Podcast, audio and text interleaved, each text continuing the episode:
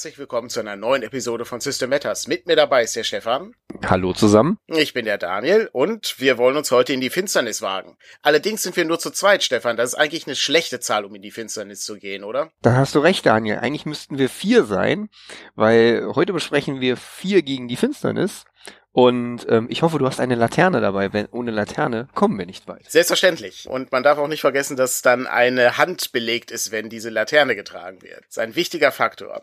Ja, tatsächlich wollen wir uns heute mit dem Spiel 4 gegen die Finsternis beschäftigen. Das ist ein sehr interessantes kleines Spiel, was wir herausbringen in der nächsten Zeit und was wir, ja, ich würde schon sagen, sehr deutlich überarbeitet haben optisch. Das hat jetzt Björn Lensig illustriert und das sieht wirklich sehr schön aus und hat so einen sehr eigenen Look dadurch bekommen, meiner Meinung nach. Äh, ja, auf jeden Fall. Also ich persönlich finde es auch jetzt etwas schöner als die Originalausgabe, die halt auch im Artstil immer mal gewechselt hat. Da hat man so ein Bild gehabt, da denkt man sich so, wow, ist das krass, das sieht echt cool aus. Und dann blättert man um links, oh mein Gott, was ist das? Es war durchaus etwas wechselhaft, aber die Idee des Spiels ist halt genial. Ne? Das hat uns ja sozusagen auch auf dieses Spiel aufmerksam werden lassen.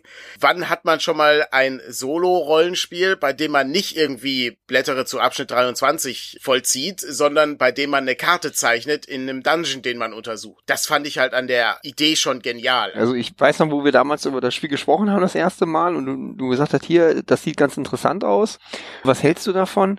Und ich dachte, oh, das sieht lustig aus. Und daraufhin habe ich es mir ja mal einfach mal blind gekauft mit ein, zwei Erweiterungen und habe das dann tatsächlich mal zu Hause ausprobiert. Und ich musste sagen, ich hatte einen Riesenspaß. Und äh, das habe ich natürlich Daniel auch so weitergegeben. Ja, und nun sitzen wir hier und reden darüber, dass wir die deutsche Ausgabe machen. Genau, und die deutsche Ausgabe ist ja auch fast fertig. Das heißt, es ist also nicht mehr viel Wartezeit zwischen diesem Podcast und der deutschen Ausgabe. Insofern lohnt es sich natürlich, das Spiel so ein bisschen genauer anzuschauen. Und wie das so üblich ist bei uns, wollen wir jetzt so eine Podcast-Reihe machen, wo wir so verschiedene Aspekte des Spiels uns einmal genauer anschauen. Sprich, wir werfen zuerst mal jetzt so einen Blick darauf, was ist das überhaupt und was für Charaktere kann ich da spielen. Und dann in den weiteren Folgen beschreiben wir dann, wie die Regelmechaniken funktioniert, wie der Kampf funktioniert, wie das Erkunden funktioniert im Dungeon und so weiter. Im ersten Teil gucken wir uns aber wirklich genauer an, was das für ein Spiel überhaupt ist. Und da ist natürlich die erste Frage, wie funktioniert das mit dem Dungeon zeichnen? Was brauche ich da eigentlich für? Also da brauchst du nicht viel für. Du brauchst ein Blatt Karo-Papier, einen Bleistift und wenn du nicht mal vermalst, ein Radiergummi. Oh, sehr gut. Das ist wirklich nicht viel. Äh, und das Karo-Papier muss auch nicht A4 groß sein. Wir zeichnen keinen Mega-Dungeon, sondern es ist eher ein kleiner, ja, Raumabfolge, die wir da aufzeichnen. Das ist richtig. Also du kannst es auch ganz normal über einen A5-Block machen. Also in der Regel sind das dann, der Dungeon umfasst 20 mal 28 Kästchen. Also 20 breit, 28 hoch oder wenn ihr es mhm. quer liegt, 28 breit, 20 hoch. Das habe ich beim ersten Mal spielen damals überlesen und dementsprechend war mein Dungeon dann ein wenig größer als diese 20 mal 28 Kästchen. Äh, konnte deine Gruppe das denn überleben? Also ich habe den ersten Dungeon nur mit einem, also den erst gespielten Dungeon nur mit einem Verlust überlebt. Mein Elf damals wurde im Finale zu Stein, aber der Rest der Gruppe hat überlebt. Ja, immerhin. Die Gruppe besteht ja aus vier Leuten, ne? also der Titel ist hier Programm. Warum sind das denn ausgerechnet vier Leute, die man hat? Der Macher, der gute Andrea, hat sich ja gedacht, mit vier Leuten kann man am besten managen. Dass man sagt, okay, ab fünf wird's ein bisschen schwieriger, drei sind ein bisschen zu wenig für den Dungeon, also nimmt man den vier, das ist so, wo er sich auch dachte, der normale Gruppendurchschnitt, den man immer hat. Man kennt es zum Beispiel aus Spielen wie ähm, Dungeon Master, da hat man auch nur vier Leute. Man deckt mit den vier Leuten im Grunde auch alles ab, ne? Also genau. einer ist so ein bisschen der Kämpfer, der andere kann Rätsel lösen, äh, dann gibt es jemanden, der die Türen öffnen kann und Fallen entschärfen kann und jemand ist auch noch da für die Heilung.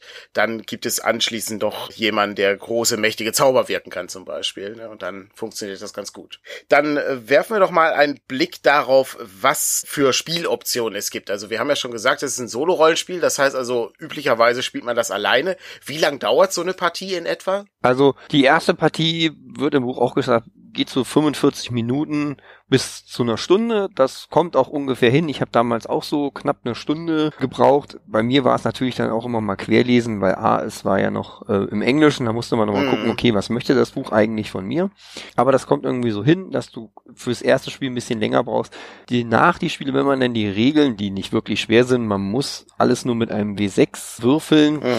und relativ leicht und da ist man auch schnell drin und dann kann man so eine halbe Stunde bis 45 Minuten und sagt, ah, ich möchte mal gerade einen kleinen Dungeon spielen Dafür ist das Spiel ganz gut. Und das Schöne dabei ist ja dann auch das, wenn ich ja meinen Dungeon fertig habe, dann muss ich den ja nicht wegschmeißen. Den kann ich ja dann wiederum für meine Rollenspielrunde nutzen, weil ich habe ja schon einen fertigen Dungeon, wo ich ja noch andere Abenteuer reinhetzen könnte. Und vor allen Dingen ist das so, dass durch die Zufallstabellen in dem Buch natürlich auch der Dungeon befüllt ist. Also jeder Raum hat dann schon irgendwie was Besonderes. Ne? Da ist dann irgendwie was Merkwürdiges drin.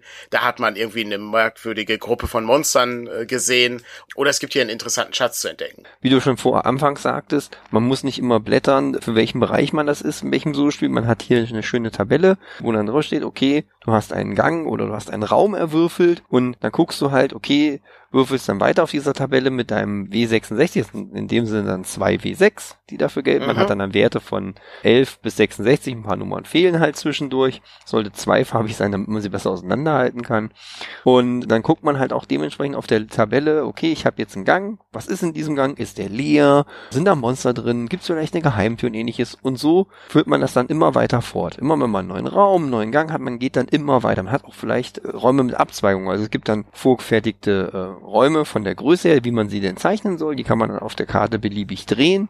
Die erwürfelt man auch mit dem W66 und dann kann man gucken, okay, wie setze ich den jetzt zum Beispiel, wenn man mit dem Eingangsbereich zum Beispiel anfängt, ja, zum Beispiel anfängt, ist gut, man fängt ja mit dem Eingangsbereich an und dann erwürfelt man zum Beispiel ein mit drei weiteren Gängen. Dann kann man sagen, okay, gehe ich links, rechts oder in der Mitte weiter. Und dann, wenn man sich dafür entscheidet, okay, ich gehe jetzt, äh, wir sind ja im Dungeon, im Dungeon geht man immer links, würfel ich, okay, was ist dann das nächste, was hinter der linken Tür ist? Ist es ein Gang, ist es ein Raum? Und dann würfel ich wieder meinen Raum, beispielsweise die 66, und dann zeichne ich dementsprechend die 66 dort ein. Kann es mir dann drehen und wenden, wie ich möchte.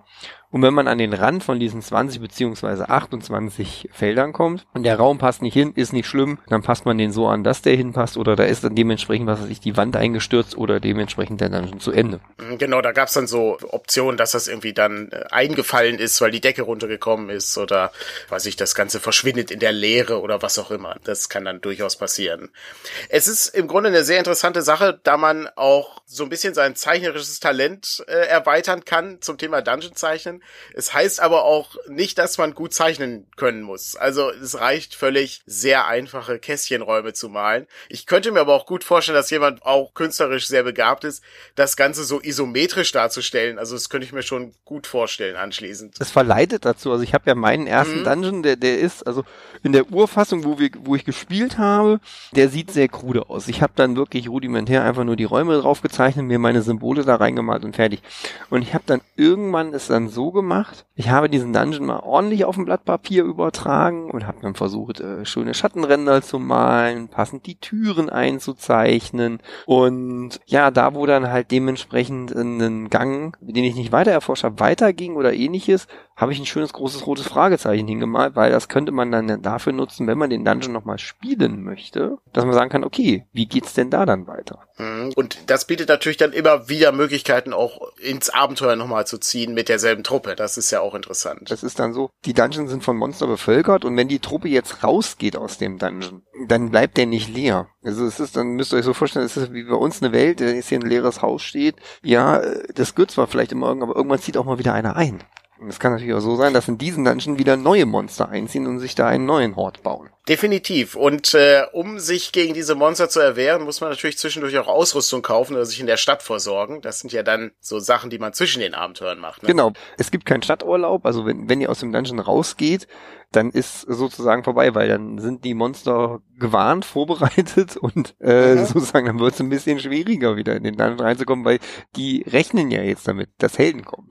Was auch noch ganz interessant ist, das hast du, glaube ich, auch ausprobiert. Es gibt auch so eine Multiplayer-Variante. Ja, genau. Also man könnte das auch als zum einen als klassisches Rollenspiel spielen mit einer Spielleitung. Man kann das aber auch so spielen, dass man gemeinsam den Dungeon erkundet mit seinen vier Charakteren. Genau, ich habe es äh, mit der Familie dann ausprobiert und habe es dann dementsprechend auch so gemacht, dass jeder kriegt einen Charakter oder jeder kriegt eine Gruppe, die den Dungeon erforschen kann. Oder was man halt auch machen kann, jeder bekommt einen Dungeon, aber der andere würfelt für den anderen den Dungeon. Ah, ja. Also zum mhm. Beispiel, du hast jetzt deine Gruppe, Daniel, und ich sage dir, welchen Raum du als nächstes bekommst. Okay, und dann muss ich den Raum sozusagen dran malen und dann finden wir heraus, was dann in diesem Raum ist Genau. und umgekehrt. Ich mache dann sozusagen die Gegenspieler und du mhm. bist dann deine Helden und umgekehrt genauso. Und so hat man dann, kann man sozusagen, baut sich jeder einen Dungeon und dann kann man dann nachher auch schön tauschen. Hier möchtest du mal durch meinen Dungeon laufen oder ich durch deinen. Das ist natürlich dann alles schön gegeben. Weil wie gesagt, auch die vorgefertigten beziehungsweise dann erwürfelten Dungeon kann man ja nochmal spielen. Die kann man ja weitergeben. Mhm. Und dann mal, guck mal hier, das ist mein Dungeon, den ich erwürfelt habe. Ich habe am Ende das und das drin gehabt. Das war super spannend. Wie sieht's denn mit dir aus? Wie weit kommst du denn mit deiner Gruppe durch meinen Dungeon? Wenn man sowas gehabt hätte früher als Kind auf dem Schulhof, wäre es ganz cool gewesen, äh, muss ich gerade drüber nachdenken. Also, wenn ich so überlege, ich habe ja damals auch viel Hero Quest gespielt, immer von der Bibliothek ausgeliehen. Und da war natürlich so mit das Spannendste, dass es ja eine Erweiterung gab, wo du auch deine eigenen Dungeons bauen konntest. Und dann. Und dafür brauchtest du nicht die Erweiterung, Daniel. Das konntest du schon im Grundspiel. Das war schon im Grundspiel. Du hattest eine dachte, leere Seite im. Grundspiel und konntest ähm, Ah. da schon einzeichnen. Gut, ich habe jetzt mit meinem Hero Quest auf dem Schulhof nicht so angegeben wie du. Nee, das, ich hatte ja auch niemanden, mit dem ich das spielen konnte. Ich habe es immer alleine Oh. gespielt, aber es ist sehr traurig, ja. Aber trotzdem äh, ist es eine ganz coole Sache. So, hier, guck mal, ich habe so einen Dungeon gemacht und dann könnt ihr den ja mal ausprobieren und so. Aber ich finde die Idee irgendwie ganz nett, dass man das Ganze rumreichen kann, um dann daraus vielleicht irgendwie was Nettes zu machen. Ich sag mal, die Englischsprache beziehungsweise italienischsprachige Community, es kommt ja aus Italien, das gute Spiel, Mhm. ist da sehr stark aktiv. Es gibt im Original schon ordentliche Erweiterungen. Das Spiel ist sehr aktiv und man hat auch sehr viel dafür, weil es auch so schön einfach gehalten ist. Ich sag mal, wenn wir über das Grundspiel hinausgehen, steigen die Charaktere natürlich auch auf und dann nimmt man nicht mehr ein W6, dann nimmt man irgendwann später ein W8, weil die Helden einfach mächtiger werden, um diesen Weg der Heldenreise einfach mal darzustellen. Ich glaube, es ist ein guter Zeitpunkt, um jetzt einfach mal herauszufinden, was für Charaktere man spielt und anschließend baust du dann einfach mal so eine Vierergruppe zusammen. Wir werden in den weiteren Podcasts dann noch genauer darauf eingehen, wie das mit dem Zeichnen funktioniert und wie die einzelnen Regelmechaniken funktionieren. Aber für diese Episode dachte ich mir, wäre es ganz gut, einfach mal so einen groben Überblick zu geben und dann einfach mal zu schauen, was für Figuren es gibt. Und die werden wir natürlich jetzt auch nicht alle im Einzelnen vorstellen, weil es sind insgesamt acht Figuren, die man spielen kann. Und sind ganz unterschiedliche Charaktere dabei. Also wir haben ganz typische Barbaren, es gibt Elfen, Halblinge, Kleriker, Krieger, Magier, Schurken und natürlich auch Zwerge, die man spielen kann. Und das sind natürlich ganz klassische Fantasy-Figuren und da ist natürlich die große Frage, wie unterscheiden die sich denn voneinander? Was ist denn äh, der Unterschied zwischen einem Zwerg und einem Krieger beispielsweise? Gut, der Zwerg ist natürlich zwar auch sehr kampferprobt, aber der Zwerg hat natürlich ein Gespür für Gold und auch für Edelsteine. Also das ist natürlich der Vorteil. Der Zwerg weiß immer, äh, wenn Gold da ist und ähnliches und das ist auf der einen Seite gut, aber auf der anderen Seite wieder schlecht. Weil, wenn ihr nämlich einen Zwerg in der Gruppe habt, der will immer seinen Goldanteil haben. Na, also wenn es dann darum geht, ihr teilt euer Gold zwischen euren Helden auf oder euren Abenteurern, der Zwerg wird immer ein bisschen mehr haben. Also mindestens eine Goldmünze mehr. Und dann gibt's ja noch drei verschiedene Charaktere, die zaubern können. Wir haben ja einmal den äh, Magier und natürlich den Kleriker, aber wir haben auch den Elfen und die können alle zaubern. Ja, das ist richtig. Mhm. Und ähm, vom Ablauf her ist es auch bei allen gleich. Also da wird kein großer Unterschied gemacht, was die Würfelmechanik angeht. Ist halt nur so, der Kleriker macht halt dementsprechend die Schutzzauber, der kann dann dementsprechend heilen oder Segnung machen oder halt auch, wenn man den passenden Zauber dazu findet, dann auch einen versteinerten Charakter wieder in Fleisch und Blut verwandeln. Mhm, Ähm, das wäre sehr praktisch gewesen. Ja, das ist, wäre sehr praktisch gewesen. Ich hatte leider keinen Kleriker dabei, Daniel. Und ähm, der Elf ist natürlich wie, wie in den meisten Rollenspielen von Natur aus Magie begabt, kann aber dafür dann bestimmte Heilzauber oder in, der, in dem Sinne bestimmte klerikale Zauber nicht wirken.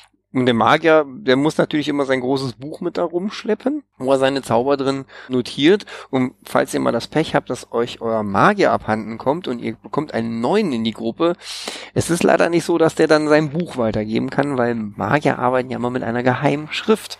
Und sozusagen sind die Zauber des Magiers, der dahin geschieden ist, äh, dann mehr oder weniger fort. Aber man findet ja im Dungeon vielleicht irgendwo neue Zaubersprüche. Das kann ja passieren, ne? Ja, auf Schriftrollen zum Beispiel. Also mhm. ihr könnt dann, wenn ihr später eine Schriftrolle findet, dann könnt ihr euch entscheiden, wollt ihr die nutzen oder wollt ihr sie ins Repertoire eures Zauberwirkers mit übernehmen. Das geht natürlich. Und das ist natürlich so, so steigen natürlich dann dementsprechend auch die Charaktere äh, in ihren Fähigkeiten auf. Es gibt natürlich noch ein paar andere Figuren, die wir jetzt ausgelassen haben, aber ich bin sicher, die ein oder andere Figur wird gleich in Stefans Gruppe zu finden sein. Insofern, Stefan, wenn du den Barbaren mitnimmst in deiner Gruppe, was äh, kann denn so ein Barbar? Also Barbar kann natürlich ordentlich draufhauen, so wie sich das gehört für einen Barbaren. Also er kann alle Waffen tragen, aber in Rüstung ist er natürlich so, ist er natürlich begrenzt, hat er nur eine leichte Rüstung und maximal noch ein Schild. Und der Barbar hat natürlich dementsprechend dann noch seinen Kampfrausch, den er einmal pro Tag einsetzen kann. Da darf er dann die Würfel nochmal höher würfeln und ähnliches, um dann wesentlich mehr Schaden zu machen. Fernwaffen kann er auch nutzen, er könnte noch einen Bogen nutzen, wenn er das wollte. Ähm, der Barbar übrigens hier, die nutzen keine magischen Waffen und sind auch sonst von Magie nicht wirklich angetan. Was natürlich dann auch, er kann keine Schriftrollen oder ähnliches nutzen, was natürlich zu Einschränkungen führt beim Barbar. Ja, er kann zwar ordentlich draufhauen, hat somit das meiste Leben, wenn ihr aber dementsprechend, ich sag mal, im Kampf ein bisschen flexibler sein wollt, solltet ihr vielleicht am Anfang eher auf den Krieger wechseln. Je nachdem, wie ihr euch in der Gruppe entscheidet von der Zusammenstellung her, wird der Dungeon etwa leichter oder auch schwerer. Wie gesagt, mit dem Barbaren, der kann ordentlich draufhauen und ähnliches, hat aber den Nachteil, dass er keine magischen Sachen verwenden kann. Aber nur mal, um so einen Vergleich zu haben, ne? Du sagtest gerade, der hat äh, acht Leben und damit hat er auch am meisten Leben in der ersten Stufe. Der Schurke hat die Hälfte, der hat nur vier Leben. Und äh, so ein Monster, äh, ja, das kann dann schon mal passieren, dass dann der Schurke mit einem Schlag erwischt wird und äh, dann auch schon das Zeitliche segnet, ne? Wenn du so zum Beispiel so auf ein streuendes Monster triffst, wie zum Beispiel auf so einen mhm. Minotaur oder ähnliches, könnte das durchaus passieren. So die, ich sag mal, man trifft ja auf Schergen und Ungeziefer Receiver, da gehen wir dann in den nächsten mhm. äh, Folgen noch drauf ein, die machen nicht so großen Schaden, aber es könnte durchaus passieren, dass der Schurke, wenn er denn in der ersten Reihe steht oder ein Hinterhalt ist, wenn er denn hinten steht, sehr schnell das Leben lassen muss. Ja, das kann hier durchaus passieren. Aber ähm, wie ich ja bereits eingangs schon sagte, äh, meine Gruppe hat es ja überlebt. Wird mein Elf ist erst im finalen Kampf versteinert worden. Und auch das hätte geheilt werden können, wenn der Kleriker dabei gewesen wäre. Wenn der Kleriker wäre. dabei gewesen wäre. Aber ich habe mich natürlich dagegen entschieden, einen Kleriker zu nehmen. Denn ich hatte die Idee, als ich dieses Spiel las, hatte ich sofort das Bild von Hero Quest, was ja schon genannt wurde im Podcast, äh, im mhm. Kopf. Und es hat mich beim Lesen sofort daran erinnert, wie ich äh, eine Gruppe durch einen Dungeon jage gegen Orks, Goblins und anderes Gezücht kämpfe. Und daher hatte ich natürlich, neben dem Barbaren habe ich natürlich dann wieder schon den angesprochenen Elfen mitgenommen. Ich dachte, okay, der ist ja für beide Wege ganz gut, der kann kämpfen und zaubern. Das heißt, wenn mir der Barbar oder der Magier ausfällt, habe ich in beide Richtungen noch Ersatz. Das ist ganz gut. Dann habe ich mir natürlich den Zwerg mitgenommen. Muss natürlich sein, den braucht man natürlich bei Hero Quest. Und wie auch bei Hero Quest schon erwähnt, der hat natürlich eine passende Goldnase, der findet das dann schon. Ja, außerdem ist er ja auch recht robust, ne? Der hat ja sechs Leben. Ja, ja, genau, der, der Zwerg. Das ist schon ganz gut. Genau. Der Zwerg hält ordentlich was aus. Mhm. Zu guter Letzt habe ich mir natürlich den Magier mitgenommen, der dann dementsprechend passende Zauber dann hatte. Und die Anfangszauber, auch hier, die würfelt man bei dem Magier aus. Ich hatte dann Glück, als ich einen passenden Angriffszauber mit dabei hatte. Und wenn man dann später sowas wie Feuerball oder ähnliches bekommt, die sind schon sehr mächtig, die Zauber, ist das schon sehr gut, wenn man mit dem von hinten von dem Magier dann in so eine größere Schergengruppe oder auch gegen so ein Anführermonster dann einen Feuerball rein, weil der macht wesentlich mehr Schaden. Der mhm. Blitz hingegen ist nicht so toll. Aber da können wir in den nächsten Folgen dann drauf eingehen, wenn wir mehr den Kampf und ähnliches dann auseinandernehmen. Das war meine Truppe. Ich bin dann also tapfer mit den Vieren in den Dungeon geschritten, haben mich auch gut geschlagen, also habe auch mehrere Geheimnisse im Dungeon entdeckt und ähnliches und was dann ganz nett ist, ihr findet wie gesagt Geheimnisse vom Dungeon, wo ihr ein bisschen Infos bekommt zu Monstern, irgendwie ihr erfahrt eine, eure Helden erfahren eine Schwäche oder ihr erfahrt, äh, wo das Versteck eines Gefangenen ist und ähnliches. Und das kann man natürlich alles mit in die Geschichte des Dungeons einweben, den ihr dann am Anfang schon erwähnt, für später verwenden könnt, um eure eigenen Mitspieler, vielleicht bei eurer anderen Rollenspielrunde, mit mit hineinzujagen. Und mein finaler Gegner in diesem Dungeon, also der Dungeon-Herrscher dieses Dungeons, war eine Medusa. Und bei einer Medusa ist es so, da wird am Anfang gewürfelt, ob ihr Blick denn denjenigen versteinern kann. Und es haben alle geschafft, sogar der Barbar. Nur der Elf halt nicht. Der hat halt wirklich an diesem Tag schlecht gewürfelt und ja, stand dann als steinerne Statue vor der Medusa und die anderen drei konnten sie Gott sei Dank äh, niederringen und ähm, konnten den Dungeon dann wieder verlassen und der Elf, der steht dann immer noch da. Man kann es dann so spielen, dass man sich einen Kleriker im Dorf holt mhm. und nimmt den dann als Nummer vier wieder mit in den Dungeon. Aber wie angemerkt, der ist zwar jetzt leer, aber da ziehen ja neue Leute ein. Also da kann mhm. man dann wieder ein neues Abenteuer draus stricken, um den alten Freund als äh, wieder raus aus dem Dungeon zu holen und wieder entsteinern zu lassen. Es lohnt sich dann so ein bisschen ein kleines Kampagnentagebuch äh, nebenbei zu führen, ne? Zumindest so in Notizen, was die Gruppe so erlebt, wann, wer, wo das Zeitliche gesegnet hat oder vielleicht auch zu Steinerstadt ist. Ja. Genau, also es ist ja dann so, wenn du zum Beispiel aus dem Kampf fliehen musst, das kann durchaus auch passieren, weil die Monster übermächtig sind und es passiert leider auch da, dass ein Mitstreiter dahin scheidet, dann liegt dem seine Ausrüstung ja noch da. Die nimmst du ja nicht sofort mit. Und die sollte man auf jeden Fall wieder zurückbekommen, denn da kann ja ziemlich gutes Zeug bei sein. Wie zum Beispiel, vielleicht hatte ja der Elf gerade das magische Schwert, was der Barbar nicht halten wollte. Zum Beispiel, ja. Wenn wir uns die Charaktererschaffung anschauen, dann ist es so, dass die Charaktere wirklich in Windeseile gebaut werden. Ja, das dauert keine fünf Minuten, dann ist der Charakter einsatzbereit. Das liegt unter anderem daran, dass er nicht viele Kennwerte hat. Also wir haben hier keine Attribute oder sowas wie bei DCC oder bei Beyond the Wall, sondern die Charaktere werden durch einige wenige Werte definiert. Die haben alle Eigenschaften, die haben, wenn sie können, irgendwelche Zauber, die sie haben, die haben haben ein gewisses Startvermögen und natürlich ihr Leben, also ihre Trefferpunkte sozusagen. Wie viele Treffer können sie aushalten? Und dann gibt es noch so ein paar Hinweise, was für Rüstung und was für Waffen die Leute tragen können. Und das unterscheidet sich von Charakter zu Charakter. Wie läuft das denn mit den Eigenschaften? Die sind ja am wichtigsten bei den Figuren. Was sagen die Eigenschaften über die Figuren aus? Und wie funktioniert da diese kleine Regelmechanik äh, von dem Spiel? Also du hast ja dann ähm, bei den ganzen Charakteren deine Stufe, die du dazu rechnest. Also zum Beispiel bei jetzt beim Barbar Leben plus Stufe, deswegen kommt er ja auf acht. Also auf Stufe eins hat er dann dementsprechend acht Leben. Und wenn der Barbar dann irgendwann aufsteigt, die Stufe rechnest du immer mit auf sein Leben drauf. Mhm. Das ist bei den anderen Charakteren genauso. Die haben dann dementsprechend ihre Fertigkeiten oder Fähigkeiten, Talente, die mitsteigen. Und beim Kleriker ist es zum Beispiel so, wenn der zum Beispiel Untote vertreiben zaubert, dann darf der seine Stufe mit draufrechnen, ja, weil er ein Kleriker ist. Ein Magier zum Beispiel könnte diesen Zauber auch erlernen, darf dann aber nicht die volle Stufe mit draufnehmen, sondern kriegt nur eine Plus eins dazu. Und bei Kriegern ist es dann zum Beispiel so, dass sie ihre Stufe immer zu ihren Angriffen addieren. Und bei Schurken ist es zum Beispiel so, dass sie ihre Stufe zur Fallen entschärfen oder zur Verteidigung dazu addieren können. Das ist dann also die inhärente Klassenfähigkeit, die dann da ist. Und das können die dann eben besonders gut und dafür sind die dann auch geeignet. Du hast aber dann auch noch die Sachen wie zum Beispiel die Rüstungen und Schilde, die du mit reinrechnen kannst. Die geben ja auch noch eine gewisse Boni. Da muss man halt natürlich gucken. Ich habe jetzt beim Barbar, der hat natürlich dann nur die leichte Rüstung. Die gewährt natürlich jetzt nicht so viel Schutz. Zum Beispiel wie der Krieger, der kann auch eine schwere Rüstung dazu haben. Also ihr könnt euch dann wirklich vorstellen, dass ihr mit einem Krieger in einer Plattenrüstung durch diesen Dungeon marschieren könnt. Hat natürlich auch wieder einen Nachteil. Weglaufen funktioniert in Plattenrüstung nicht gut. Mhm. Dann hat auch noch jede Figur eine andere Startausrüstung. Der Schurke hat dann beispielsweise ein Seil und ein paar Dietriche dabei und der äh, Zwerg äh, zum Beispiel, ähm, die haben dann direkt ein Schild dabei oder, äh, wenn sie möchten, eine schwere Rüstung und äh, eine Zweihandwaffe anstatt eine Einhandwaffe. Wie auch vorhin schon beim Barbar, der kann sich entscheiden, möchte er standardmäßig einen Schild oder eine Nahkampfwaffe mitnehmen oder sagst du ihm, ich gebe ihm eine Zweihandwaffe mhm. und tausche die eventuell noch gegen einen Bogen oder ähnliches aus. Also ich habe mich klassisch dafür entschieden, weil wir ja bei Hero Quest waren, da hat der Barbar natürlich einen Zweihänder dabei.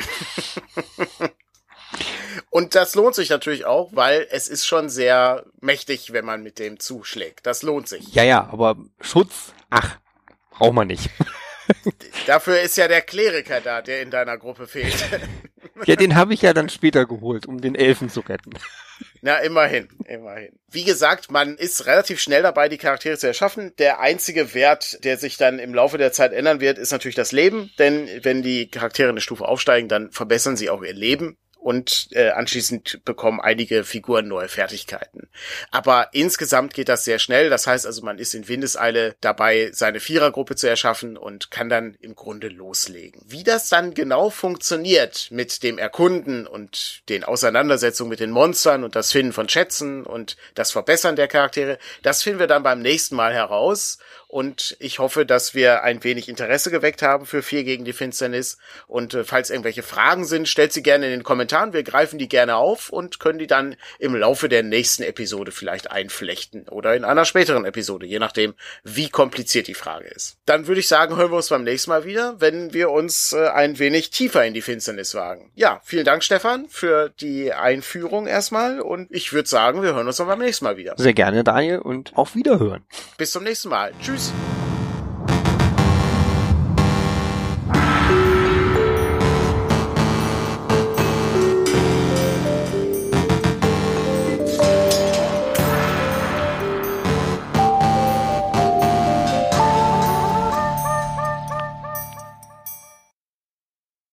Das fantastische Intro und Outro stammt von Konrad Rodenberg und trägt den bedeutungsschwangeren Namen durch Bitmap Kerkergänge. Das Mastering stammt von Robert Hauspurg und ihr könnt mehr über Konrad und seine Musik auf kidicarus.de erfahren. An dieser Stelle auch nochmal vielen Dank an dich, Konrad, für die ausgezeichneten Intros, die du uns immer zur Verfügung stellst. Und gerade hier haben wir wirklich feinste Dungeon Synthesizer Musik. Absolut fantastisch.